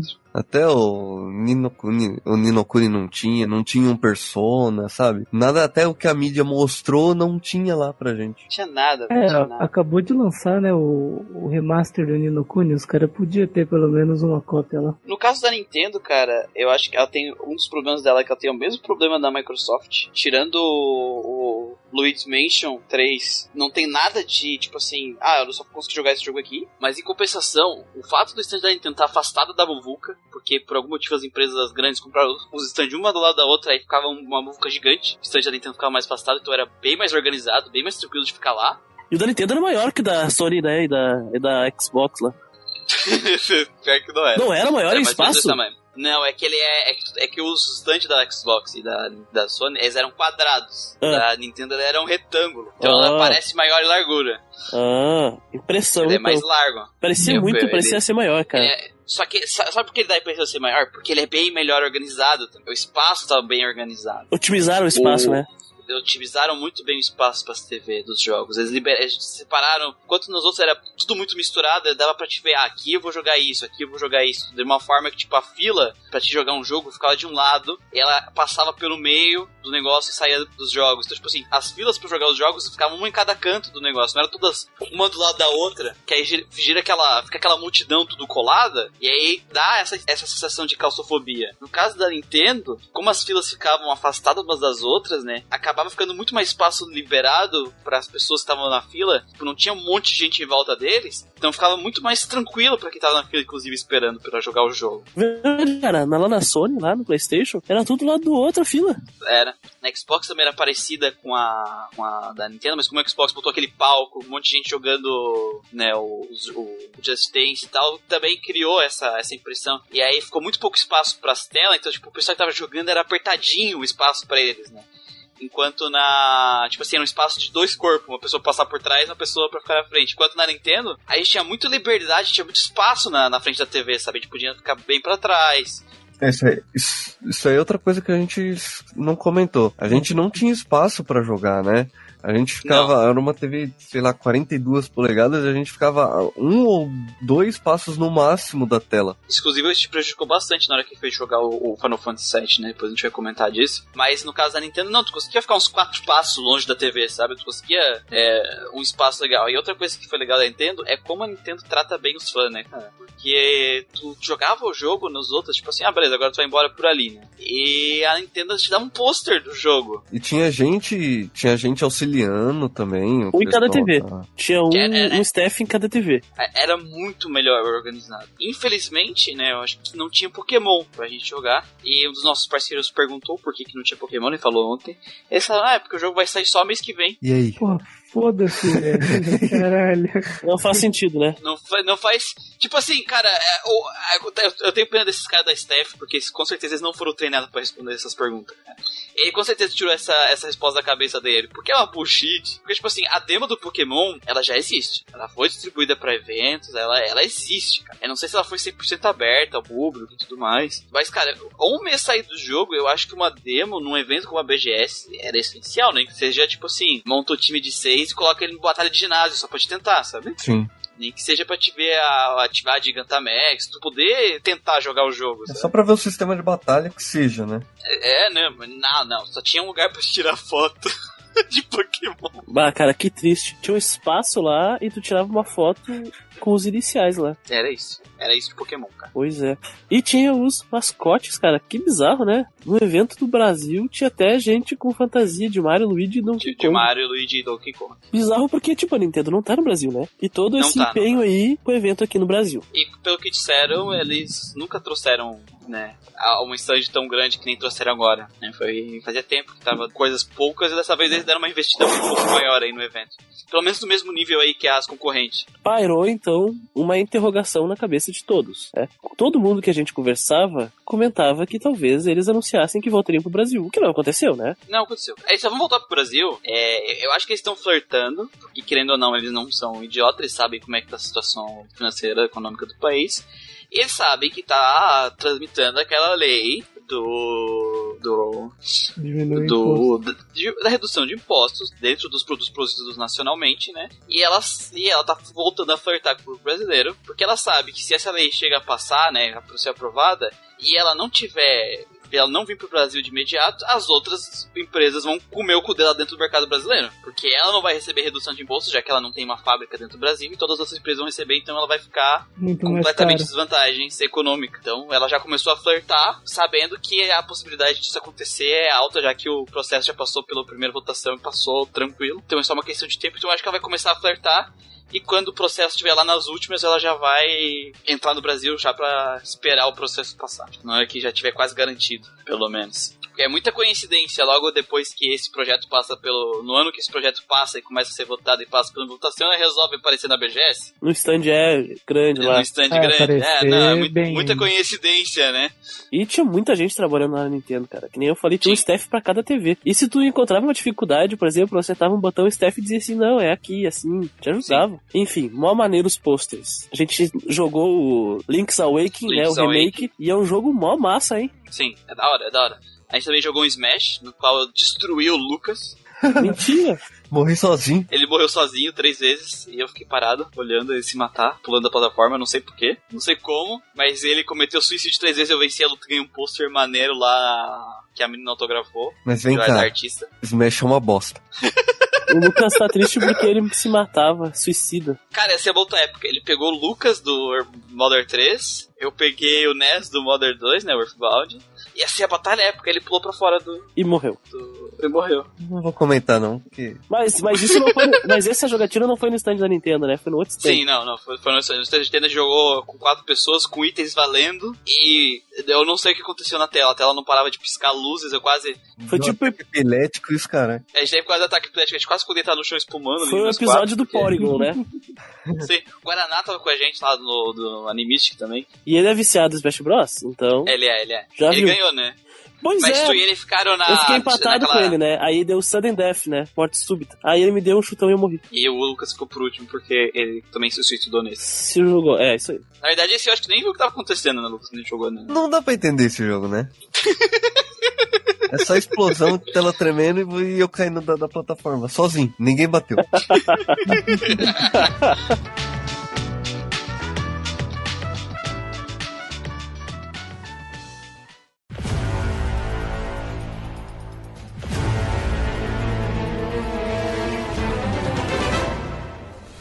A gente finalmente conseguiu jogar o Final Fantasy VII Remake. Depois A de. gente é uma ova. Tadinho do Gustavo, o cara. Gustavo vai ser a orelha Eu aqui. fiquei só na, só na vontade. assim. Me negligenciaram. Eu também, vou ser sincero, né? Esse jogo é uma merda. Ó, mano, ó o espírito do Manuel. O Manuel não tá aqui, É, o Lucas representa- completo, representa. Esse jogo Muito de engraçado. otário. Esse jogo é uma merda. Ah, tô morrendo aqui. Não, não, não, não, não imita o Manuel que o Christian não aguenta, ele não tanca. Ele não tanca a tua imitação do Manuel. Ah, cara. Cara, a, a- a gente tem que começar falando porque, tipo assim, a versão da demo já é uma vergonha, porque tipo, a versão da demo que a gente recebeu, que o Ninfa a gente falou, é incompleta. Ela é a demo da E3, que apareceu lá na E3, só que ela, o combate dela é uma versão simplificada do combate final, que a gente comparou, que a gente jogou com a versão da TGS, né, que é a completinha, né, Christian? Comparamos, conversando que tava, estranho. Porque, tipo assim, a gente reclamou de uma coisa quando a gente tava jogando o jogo, que só tinha um botão pra atacar físico, a parte de hack and slash, que era o quadrado. Quadrado. E é uma merda, tipo assim, botões slash do caralho ficar apertando quadrado sem parar é, é um saco. Tá, então, imaginem, a gente saiu do jogo e foi tipo, uau, que jogo bonito. Aí eu olhei pro Léo e, meio estranho, só tem um botão pra bater, né? É. foi tipo isso. e, e, e daí a gente foi ver, então, não tem só um botão pra bater. Tipo assim, teoricamente tem um botão pra bater, mas o triângulo, ele é tipo uma, pelo que apareceu lá na TGS, é uma habilidade que cada personagem tem de mudar o estilo de combate dele de alguma certa alguma forma, né? Dando mais individualidade pro personagem. E isso não tava disponível pra gente ali na, na gameplay que a gente jogou na, na BGS. Então, é, esse, esses nossos comentários vão ser uma mistura das nossas expectativas pelo que a gente jogou, né, na BGS, e pelo que a TGS mostrou, assim, né, a diferença que tem e tudo mais. Cara, Por quê? você falou um negócio rapidão. Eu tive falar. uma viagem aqui seria muito engraçado. Se vocês apertassem quadrado assim, aí ele tentasse usar um item, aí você apertasse R1 e ele batesse. Ah, não, cara, só que faltava. seria muito. Seria muito engraçado, tipo assim, até o Final Fantasy se rendeu à jogabilidade não, não, não, não. Esquivava no bolinha, assim. no bolinha. É, no bolinha. Bom, os botões eram o seguinte. que nem gente né? grande. Era X, abria o menu. Abria a, o modo estratégico da TB. Já Sim. tá errado, já tá errado aí. Estranho demais. Eu tá errado. né? Eu ficava apertando o X o tempo todo, achando que eu ia bater ou pular, sei lá. Pular, assim. eu queria pular, eu queria pular. É. Aí quando eu queria abrir o. pula já é triste já. E aí, cara, abria o menu. Sim, e como não tinha opção, no, no caso do nosso jogatina, não tinha o triângulo, né? Que era no que a gente falou que na TGS tinha uma opção pro triângulo. Quando eu queria abrir o menu, eu apertava o triângulo. Sempre. É. Sempre, cara, isso. sempre. E eu não usei nada da bolinha, porque, né? A A bolinha esquiva, o Christian jogou sem esquivar. Eu sei A, a esquivar. bolinha esquivava. Eu acho que era o R1 defendia, isso, né? Isso. O R1 defendia. É, pra cima e pra baixo trocava de personagem. Não, era pro lado, pra direita e pra esquerda trocava de Pro personagem. lado. É, era os- é o, o, o direcional era pra mudar de personagem. O L1 era o atalho de, da skill, pra gente não ter que abrir o menu estratégico. Era pelo atalho da, Sem, L1. sem pausar, né, o tempo. sem pausar. E o R, R2 e L2 era pra, ah, no caso, mudar pro perso a TV do personagem. Por exemplo, tu tá colo- colocando o Cláudio e tu abre o menu estratégico, né? Ah, pra te trocar pro baixo, tinha que aprender sem trocar, sem trocar de personagem, né? Daí tu usava o R2. No caso, se tivesse outro personagem, seria o L2. E a mesma coisa pro, ah, pro modo full action, no, no shortcut. Tu apertava o botão do L1 pra abrir o shortcut, mudava ali pro Barrett direto ali pelo R2 e mandava ele dar a habilidade dele, tudo em tempo real, no caso que tu quisesse jogar o jogo em tempo real e não no modo tático. Mas o modo tático e o modo em tempo real estão sempre disponíveis o tempo inteiro pra vocês. Isso. Hum, interessante. Dá pra você usar. Dá pra você mandar então o cara usar skill sem controlar ele. Sem controlar ele, sim. Bom. E sem pausa- pausar o tempo também, tu também tem essa opção. Se tu tiver, tu pode escolher. Isso. É, então, a moral do jogo é que assim, a, a ideia deles pro combate é a seguinte: você, jogador, vai ter duas escolhas de duas formas de jogar Final Fantasy VII. Uma full action, que usa esse- a, quando a TB carrega, tu bate, bate, bate. Quando a TB carregar, tu aperta o atalho, o tempo não para nem nada, e tu dá a habilidade do personagem ali, descarrega a TB, tem que esperar ela carregar de novo pra te usar uma habilidade especial, ou item, ou qualquer coisa que esteja mapeada ali nos shortcuts que tu escolheu, que Isso. são quatro. Isso, shortcuts é basicamente tu coloca a magia ou a habilidade especial triângulo, ou no quadrado, no bolinha, né? É, esse tipo de coisa normal aí. Não sei se item, eu acho que não tinha item no coisa, não sei se vai poder botar aí, mas eu acho que vai sim, provavelmente. Bom, e ou tu podia jogar um modo que eu e o Chris tá conversando que a gente chegou à, dedução que a gente chamou de modo híbrido. Que é, parece estranho, mas é bizarro, tá? É bizarro, eu sei que parece bizarro, mas na hora que vocês, se vocês tiverem a oportunidade de jogar, vocês vão entender. Ele é um RPG por turno, ao mesmo tempo que ele é um RPG action. É que ele sustenta a mecânica do, do menu de ATB através da mecânica de ação, né? Sendo bem sincero, eu joguei no modo tático a maior parte do tempo. E pra mim, eu tava jogando Final Fantasy VII, cara. Eu senti. Tipo assim, eu sei que não era igual, só que eu me lembrava muito a forma que eu tinha. que eu pensava na hora que eu tava jogando Final Fantasy VII original. A Por exemplo, assim, estratégia, né? é, quando eu abri o menu, eu pensei, o que, que eu vou fazer nesse turno? Eu pensava desse jeito, sabe? Eu olhava as skills com calma, olhava pro Barrett, trocava, sabe? É, eu realmente sentia aquela coisa estratégica de, uma de um RPG por turno, já que diferente da TV do Final Fantasy VII original, ela não é ativa, é uma TV praticamente passiva, que o tempo, é, ele não para o tempo, ele desacelera, mas é tão devagar que tu consegue fazer muita coisa. Então, tipo assim, tu tem uma sensação de turnos. Não é um RPG por turno, mas tu tem essa sensação. Então eles simularam essa sensação em um jogo action, então tu tem ali um modo híbrido pra te jogar. Tan- Até porque o teu golpe físico, que a gente viu, é, ele dá pouco dano. É, você jogando com o Barrett, você causava coisa de um de dano por bala que acertava um robô. Não sei porquê, porque robô fura não, não faz muito sentido pra mim. Mas é, é RPG japonês, né? então foda-se. Foda-se.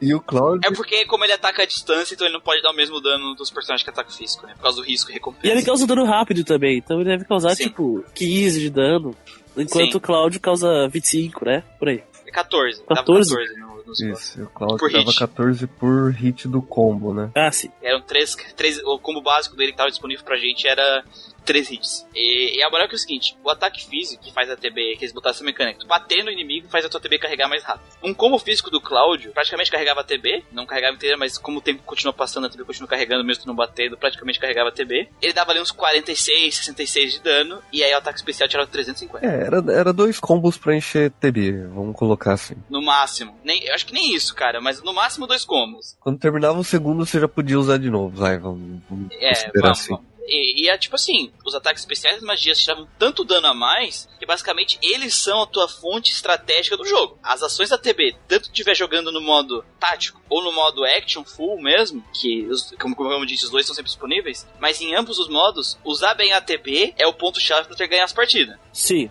O Bart, né? Usando a magia de raio, por exemplo. Tirava 500 de dano do bicho, Isso. do boss. Só, só, só lembrando, a gente tá considerando isso pra chefe. Sim, Né? Para os inimigos normais, é, o golpe físico basicão era o suficiente pra derrotar eles. É, os Minions, né? Tem os bichos que eram um pouquinho mais parrudo que a gente viu na TGS, tipo uns robôs mais parrudo, que também era um combate um pouco mais longo. Eles eram tipo sub-boss, sabe? Tem, pelo jeito vai ter um sub-boss aí pelo caminho que vai ser mais ou menos a mesma coisa. Isso não teve pra gente. É, isso não. Eles enfrentaram o escorpião, né? O escorpião, né? É, então, é, é que a fraqueza dele é, é raio, né? No caso. Sim, sim. Tipo, a, a, a fraqueza dele tirava 500, 550 de dano. Mas as habilidades que não eram a fraqueza dele tiravam 300, 350. Ah, tá. Tirando o Limit Break, tirava quase mil de dano, né? Tirava mais, tirava mais. Tirava mais, Sim. né? Tirava mais. Então, tipo assim, por que que esse jogo deu a impressão de ser um RPG por turno? É aí que eles foram ligeiros, né? Nesse modo tático. Porque como o combate físico não causa muito dano, a maior parte do tempo que tu vai estar passando jogando no modo estratégico é no menu. Hum. Assim como num combate de RPG por turno. Então eu acho que a Square lembra que a Final Fantasy XV falaram, ah, um jogo tanto para quem, para novos fãs quanto para os fãs antigos, que eu acho que é uma bullshit do caralho no caso do Final Fantasy XV, que ele era completamente pensado, na minha opinião, para para os games modernos. Hum. Eu acho que aqui em Final Fantasy VII, pelo menos pela demo que a gente jogou, ali pelo que eles mostraram na TGS, tá, é, eles conseguiram atingir esse objetivo. Se, se, essa, se essa gameplay vai se manter interessante e sustentável durante o jogo inteiro, aí eu não sei. Mas que ele consegue lembrar muito mais o Final Fantasy original e ao mesmo tempo uma coisa nova para os jogos modernos, eu acho que dessa vez eles atingiram esse objetivo. É porque, co- como vocês verificaram, tá faltando um botão que Tá, tira faltando na um botão. Porque se for só o quadrado, quadrado, quadrado, vai ser um tédio. Não, mas não é, não é. Eu e o Christian vimos, não é. É, tem um botão a mais. O, o- combo do Cloud muda. Eu, eu não sei, ele não explicou o que fazer pra cada personagem. Ele está É, o girando. Cloud, tipo assim, ele dá aquele atraque forte. No caso do outro modo, tu apertou o triângulo, ele mudava a, o combo dele, então ele atacava muito mais rápido que a Buster Blade, dava menos dano, mas ele conseguia fazer combos maiores. E ele normalmente usava esses momentos quando o oponente estava vulnerável, tipo aquele, aquela mecânica dele de deixar Stagger. o oponente stun- st- Staggered. Ele mudava pra esse modo, porque como nesse modo dá 160% de dano, era mais vantajoso tu usar o combo mais longo, né? E pra personagens que batem personagens mais lentos, personagens mais rápidos, né? Quando for enfrentar um inimigo que é mais rápido, tu muda pro modo mais rápido, dá menos dano, mas tu, o tempo entre um golpe e o outro é menor, então tu tem menos tempo de, de voltar pro teu, pra tua idle animation e conseguir esquivar. Cara, será que Então- isso aí não é habilidade da arma? Pode ser, pode ser também.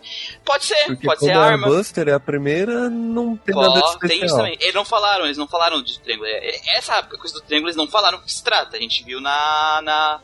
Só que não, não, gameplay. porque na gameplay do. Porque assim, a gente viu duas gameplays da TGS. Uma enfrentando o escorpião. E enfrentando o escorpião na TGS tinha o triângulo. Ah, E aí, quando tava lá com a Ti, eles mostraram dois boss, né, na TGS. O que a gente já viu, só que agora com as novas Que era mecânicas. monstrão lá, lagartão. E depois o lagartão lá do esgoto também. TGS eles mostraram. então, realmente, é o, o que foi apresentado pra gente é alguma coisa incompleta, até mesmo na É, demo. eu, É eu o não sei né? se é inco- é, eu tava, eu, eu tava conversando com o acho que, tipo assim, também tem a possibilidade de ser trazido aquela demo no- na E3, recebido feedbacks e nesses meses eles têm trabalhado no combate e tal, né, pra refinar o combate, também tem essa Quando a possibilidade. gente chegou do- no sábado, eu e o Gabriel ficamos conversando por horas e o Lucas tinha hibernado. Aí ele tava dormindo lá. E a gente conversou sobre essas coisas e a gente comentou assim: Não, pera, tem uma coisa errada aqui. Por que será que eles não trouxeram então a demo da TGS, né?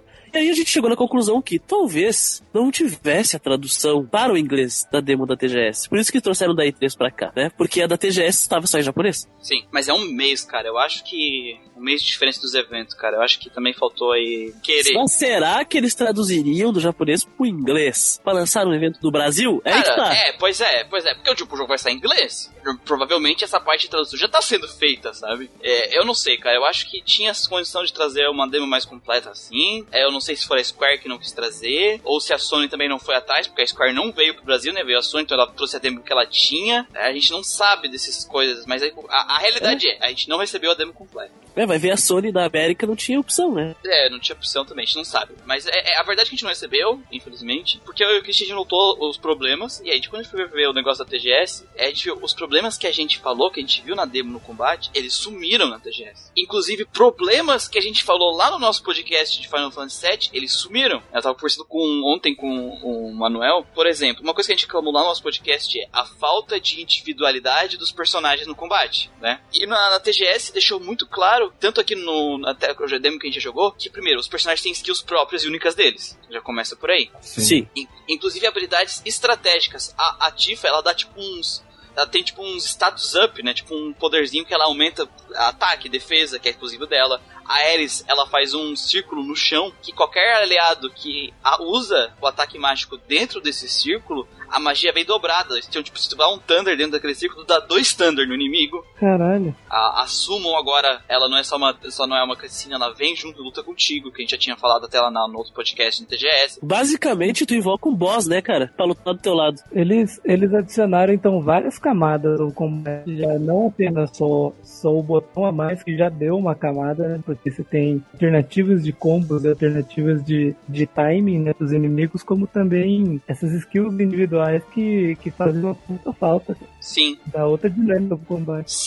Sendo realista, a gente tem que ser realista. É, apesar de a gente ter raiva do jogo por o jogo sair em partes e por estar enfiando várias gordurinhas no meio da, do jogo, né, Pra estender essa parte de Midgar, a realidade, eles tentaram fazer um combate dessa vez que agra- tentasse agra- agradar os dois lados da, da- dos fãs, né? E na minha opinião, eu acho que ah, nesse primeiro momento funcionou muito bem. Tu tem essas duas opções. Tu quer jogar um jogo full action, tá aqui. Tu quer jogar um jogo que se assemelha a um combate por turno mais focado em estratégia pra te ter tempo de pensar, eu entreguei aqui esse lado, tá? As duas coisas ali. E, inclusive, eles, re- eles resolveram problemas que a gente reclamou do Final Fantasy VII original. E o jogo tá bonito pra caralho, hein? É, é, Antes da gente ir pra, pra as outras partes, que eu acho que é a parte que vai ser só elogio, eu tenho uma reclamação pra fazer sobre o jogo que me dá muito medo. Duas, na verdade. Uma, que eu acho que vocês também perceberam, o Lucas, inclusive, tem uma história pra contar sobre isso.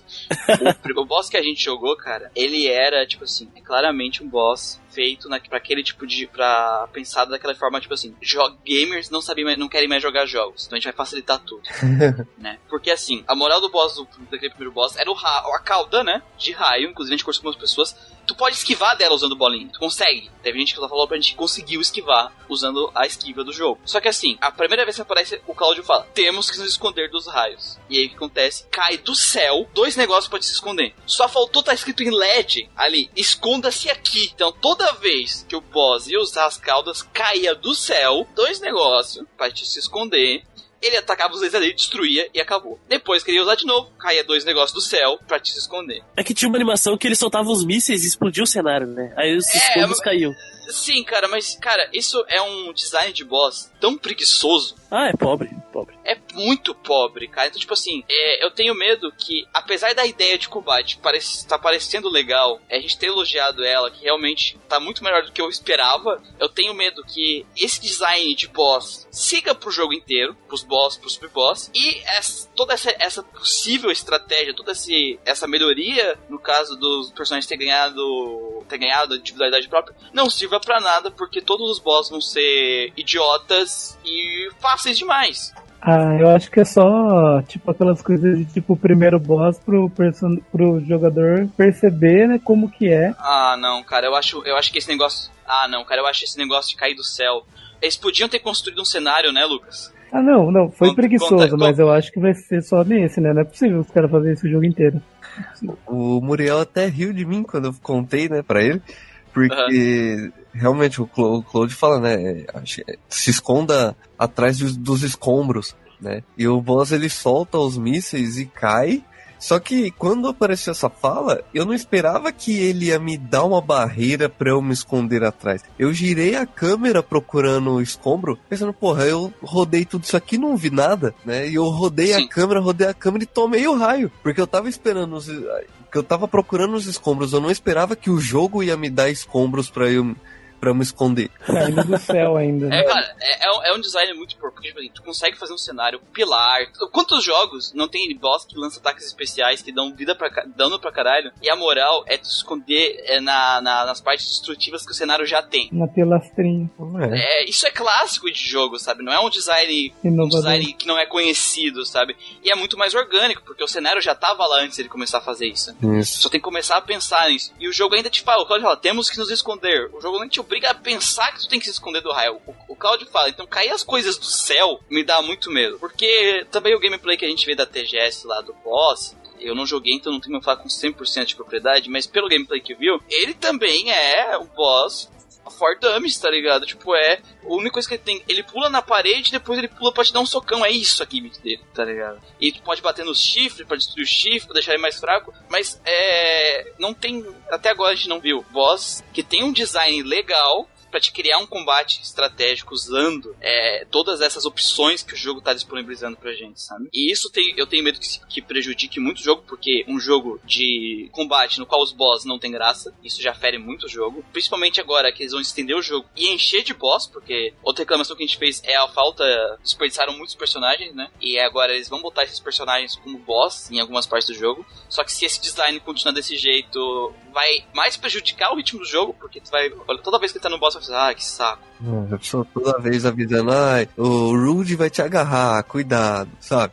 Aí você tem que correr dele pra ele não te girar igual um peão. E, gente- e se isso se repetir pro resto do jogo, cara, pra quem gosta de, de RPG, ou até o público moderno, que, que a gente tá tendo jogos mais difíceis, o próprio Dark Souls, Sekiro foram um sucesso por eles trazerem esse desafio, agora o Nioh 2 também, é, e trazer um jogo que tem desafio zero, né? Até Persona tem desafio. Tu ter design pobre de boss pode prejudicar muito o jogo, apesar do combate eu ter gostado bastante, não sei de vocês, eu achei interessante, principalmente essas duas opções. Eu de RPG eu gostei de ter uma opção parecida o Turn. Infelizmente não é o Mas né, tá lá. E eu tenho e eu, e eu fiquei preocupado, conversei com o Manel, será que isso não vai ser uma moda? Será que esse combate híbrido não vai virar uma moda nos RPG japonês? Nossa, não faz isso não, velho. faz comigo não. Mas o que, que vocês acharam do combate, velho? Cara, eu achei que eles fizeram uma boa implementação, né, desse novo sistema. Como você falou, parece mais um híbrido, pra mim não é action isso. Saudades parte- Nier Automata. Mas assim, até tinha comentado com vocês que eu, eu achei que esse negócio de ficar abrindo o menu poderia quebrar um pouco o clima do jogo, da batalha, né? Se fosse totalmente action, né? Igual eu até brinquei falando do Kingdom Hearts, que você tem que ter três, três mãos pra você conseguir jogar às vezes, né? E o, o Final Fantasy você sendo só aperta o botão e a hora que você precisar pensar, você ter a opção de abrir um menu. Sim. O action é porra louca, velho. Você tem que bater e pensar ao mesmo tempo, né? E desviar. E desviar e usar item, cara, é, é doideira. Coisa que não é no Final Fantasy VII. Sim, se tu usar o menu, né? Porque tem a opção de usar os shortcuts. Tem a opção de usar. Mas, sim, não me desagradou, né? Eu achei que eu ia fazer cara de nojo, mas não chegou a esse ponto. Eu me diverti mudando de personagem e apertando os botãozinhos no menu pra poder soltar o poderzinho. E, e, fiquei, e fiquei frustrado porque batia só com um botão. Eu fiquei chateado de verdade. Os meninos sabem que eu tava, tipo, posição fetal no chão. Por que só um botão Square? Por quê? Até eu perceber junto com o Muriel lá no vídeo da Tokyo Game Show, que na verdade tinha um outro botão. Então, me deu um alívio, assim. Mas, cara, eu me diverti jogando, né? Eu me diverti. Trocava Barret. O Barret era meio inútil porque os ataques dele não causavam dano quase. Mas a utilidade do Barret ficava nos ataques especiais. As skills deles davam um tirão enorme. Bum, carregava e atirava. Eu tinha o famoso Thunder do Barret, que fazia a diferença lá na luta com o escorpião. E o meu Cláudio quase morreu também. Mas... Eu tive que avisar o Christian, que eu terminei a demo primeiro. Eu fiquei lá assistindo o Christian jogar e eu olhei ali pra, pra barra de vida dele, né? Porque ele tava com uma TV de 42 polegadas, um palmo de distância. Então a vida ficava lá do lado, eu acho que ele não viu. Eu falei, pô, cara, tu vai morrer. Porque o Bart tava com 360 de HP e o Cláudio tava com 114, tá ligado? Os caras estavam quase morrendo. Aí eu usei a cura, né? O rio do, O Rio. do Cláudio. E curou 500 de vida. É, ficou de boa. Ficou Porque a tranquilo. cura que cura 500 de vida. Tem mil e Então. poucos de vida eles, né? É. Tá com mil e pouco. E. Mas deu tudo certo, não morri pro escorpião dessa vez. Tá tudo certo, né, pessoal? Sim, e... tá tudo certo. Tudo certo. E eu achei meio bobo mesmo a luta com o escorpião. Ele Tá também tem um, um modo de batalha que ele ativa um escudo que sempre que tu ataca ele, dá bloco, bloco, bloco e dano não é causado, né? Então tu tem que ir até a bundinha dele bater, tipo, no reatorzinho do escudo dele. Aí é desligado e ele fica vulnerável. Aí tu pode descer o cacete nele. Então eu espero que não fiquem se repetindo essas mecânicas. Senão eu vai ser acho chato. que, eu acho que você não morreu pro escorpião também, porque no outro você tava com preguiça de ler, né? Você não viu que, que tipo, não ataque quando ele tiver com o rabo pra cima. Nessa demo as coisas caíram do céu, o Cláudio falou, vamos esconder, e o bagulho caiu do céu. Não tinha muito como você não ver, né? Aí meu Barret correu até o escombro lá e eu fui atrás do Barret. Diferente do Barret do Muriel que ficou lá idiota bobral tomando laser na cara. Não, então, o meu, o meu, meu Bart aí, né, eu me escondi num escombro, ele se escondeu no outro e tava carregando. Quando ele foi atirar, ele saiu do escombro. É isso aí. Tomou na cara. Tomou Isso na aí. cara, quase morreu. Mas, cara, uma coisa que a gente tem que. que eu achei muito legal é que assim, o Final Fantasy VII, quando ele foi lançado, a ideia da Square era fazer um jogo que ele era cinematográfico. né, Pra época dele. E hoje, a Square trouxe essa ideia de volta pro Final Fantasy VII usando câmera, usando movimentos de personagens, usando diálogos. E eles estão executando, pelo menos aí nessa demo que a gente viu, com muito primor essa ideia pros dias de hoje, né? Magistralmente, podemos dizer. A, a expressão dos personagens é muito vívida, tu consegue ver o sentimento no rosto deles, mesmo naquela pequena conversa. E eles trouxeram também nessa parte narrativa é, uma, uma coisa que é muito legal no Final Fantasy XV, que sim, o Final Fantasy XV tem partes positivas, que era um negócio tá andando, andando com a tua, com a tua boy band, e os caras conversando, se zoando, brincando um com o outro, no meio das lutas, no meio das coisas, que é uma coisa que realmente te imerse no jogo, né, porque realmente parece que tu tá viajando com teu grupo de amigo, porque tu tá, né, viajando com teu grupo de amigo, e eles adicionaram isso ao Final Fantasy VII, quando tu tá andando com o Barrett, reclama quando tu faz merda. Quando tu tá chegando perto do reator pra explodir a porra toda ali, comemora que vamos explodir essa porra toda, caralho. Isso fora de cutscene, na gameplay mesmo, sabe? E quando chega na cutscene, começa a cutscene, ela é sensacional. Primeiro que tá tudo dublado, né? Graças a Deus a gente tava com a dublagem japonesa. Eu tive que apertar o meu fone ali pra escutar direito o dublador. Sim, mas os dubladores tão, fizeram um excelente trabalho. A equipe lá de produção também, cara. O, o Barrett, ele toma a frente, ele começa a falar com o Cloud, ele fala, tipo assim, tu vê a expressão, de- a expressão dele falando, é, vamos ver se tu não é um espião, se você não é um espião da Shinra mesmo. Vamos ver se tu é o cara lá que a Tifa disse que é tudo isso, o menino da Tifa. Então se tu quer entrar pro nosso grupo, tu vai explodir essa porra aqui. Ele embosta assim a bomba pro Cloud. Ele falando autoritário, aquela cara de autoritária dele e tal.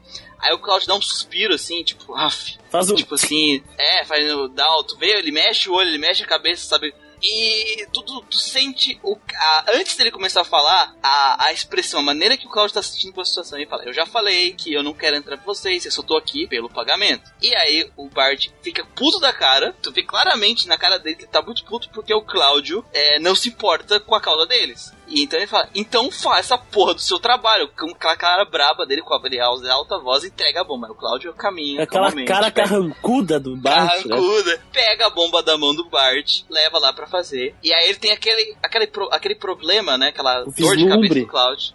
E cara, eles adicionaram uma coisa aqui que vai é que, ó, que pelo trailer já tinha mostrado é que vai adicionar a, a- a- vai arrumar um dos problemas que a gente falou do Final Fantasy VII também lá no coisa, que é a falta de, de influência do, do, do Sephiroth durante o jogo, no jogador, né? Porque no- ali no- naquele momento o Cloud ouve uma voz e no, no remake, ele sente dor de cabeça e ele olha, ele vê uma, uma, uma pena Yeah. Né? Ah, negra, caindo no chão e ela some. Tipo cinza, Gente, ela, eu- ela vira poeirinha, né? Ela vira poeira. E a gente já tinha visto no, no trailer que tem uma cena que ele encontra o Sephiroth, ele bate e não tem nada.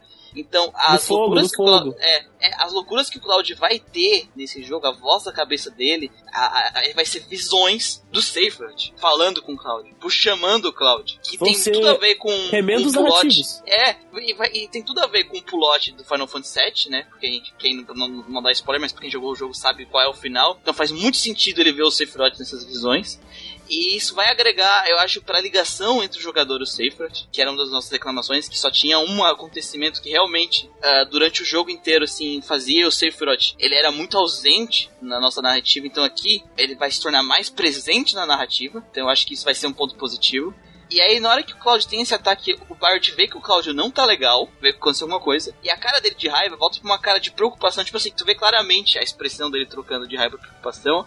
A voz do dublador, do dublador dublou muito bem, ele vai com uma voz mais calma e fala, cara, tá tudo bem? Tipo assim, tu vê que aquela personalidade do Bart, que ele é o cara resmungão, chato, mas ele se preocupa com quem tá com ele. Sim, Tu vê tipo muito nessa cena. a, a É, tu, ali. tu vê muito nessa cena. Então, se eles trabalharem é, todas as cutscenes do jogo, é, pegarem essa, esse, essa parte positiva aí da, da narrativa de Final Fantasy XV que eles aplicaram nessa cena e aplicaram pro resto do jogo, eu acho que, até porque quem tá cuidando da direção e da produção são os caras que fizeram Final Fantasy VII original. Eu tava até conversando com o Manel, então é, eu acho que tem possibilidade sim de eles fazerem uma coisa, uma versão melhorada da narrativa de Final Fantasy VII, porque a nossa reclamação da narrativa não foi a narrativa em si, sim a montagem, né, gente? A gente reclamou da na maneira que a nossa história é montada. Uhum. E eu acho que por essas primeiras cenas, pelos trailers, tem um grande potencial deles a consertarem isso. O problema são as gordurinhas que não sabemos Ah, como isso. estará no jogo. né? A gente não sabe como vai estar. Exatamente. É, é- esse é o meu medo. O fato do jogo ter saído em partes, o fato deles estarem tendo que fazer cada parte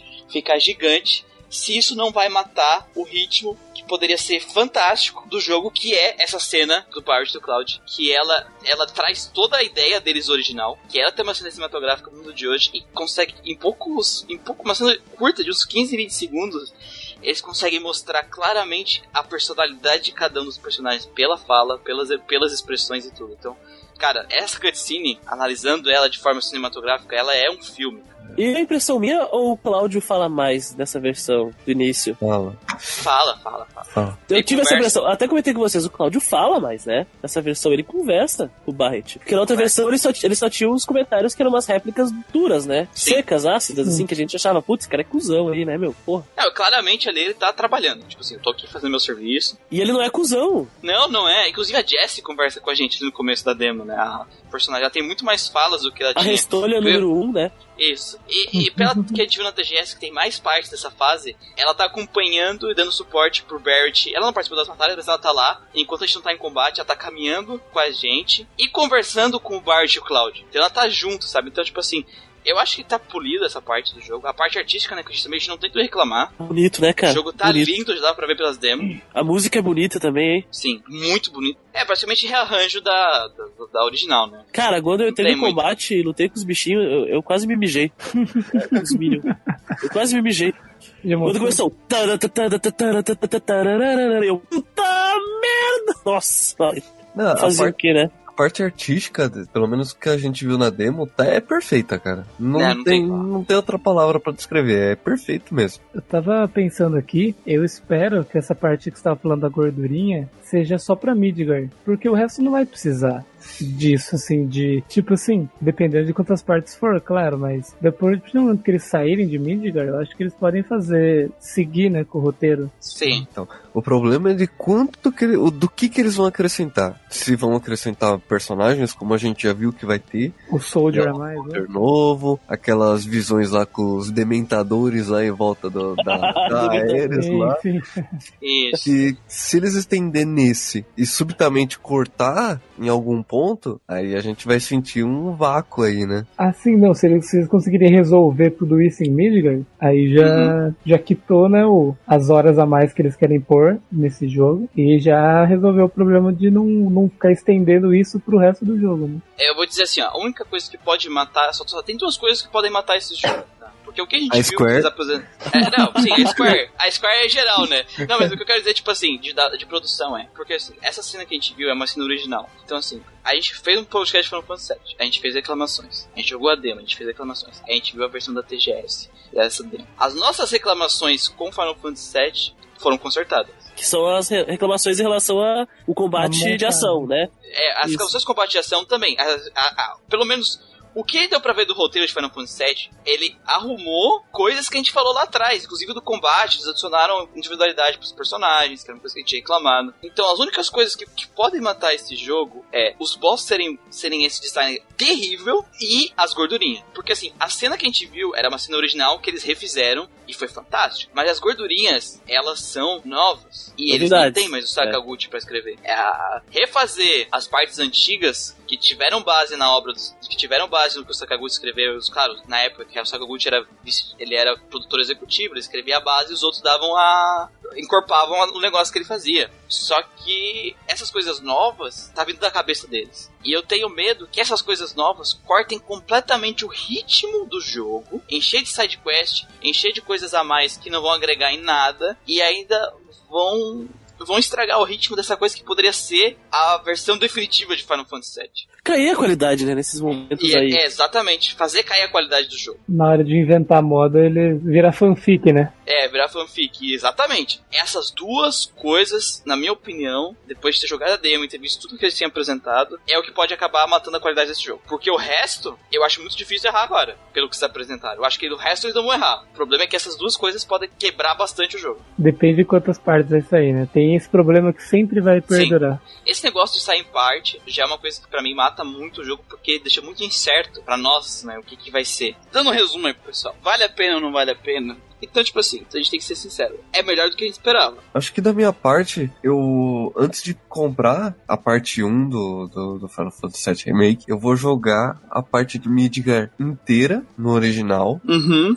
E vou jogar depois é, a parte 1 do remake para ter comparação tanto de história. O sistema eu acho que vai é, no, no remake ficou bem legal. Bom, Vou, vou colocar assim, né? Se acrescentar esse triângulo aí mesmo, se não for enrolação da TGS. Né? Porque queria ter visto ela a, versão completa da demo, né? Esperava por isso. É, eu, eu, eu queria ter jogado. Eu acho que a gente devia ter jogado com os três personagens, né? Porque a gente jogou só com dois. Pois é, eu queria ver realmente um combate com um summon, com três personagens, sabe? Uma dificuldade. Tem que usar, obrigatoriamente usar uma cura pra não morrer, sabe? É... O Christian usou. É. É, Então, velho, tipo assim, eu derrotei o boss da demo sem defender e sem esquivar. Eu não usei o botão de defesa e o botão de esquiva. E não é tipo assim, nossa, eu sou fodão. Não, é que o boss é ridículo a esse nível. É Não isso que eu precisou, né? Não precisa. Eu não Tinha um botão de correr também, hein, cara? Não lembro qual é que Não era. usei também. Eu eu não não usei, corri. eu não usei. Eu só Não- fui saber depois. Não defendi, não esquivei. E mesmo assim eu derrotei ele facilmente. Faltou o botão de pular. É esse nível de boss que é esse primeiro boss, tirando aquela coisa ridícula que a gente falou do boss praticamente ter uma, uma seta apontando pra ele. E lá na TGS também, pelo que eu vi dos gameplay lá com o último boss, o boss lá do, do, do Cornelius também, ele é um boss bem simples, bem básico. E a gente sabe, ele é o terceiro boss do jogo, né? Já, já, a- naquela ponta ali o jogador já devia saber jogar, então acho que podia ter umas gimmicks mais elaboradas. Então, por enquanto, acho que é um ponto que dá medo.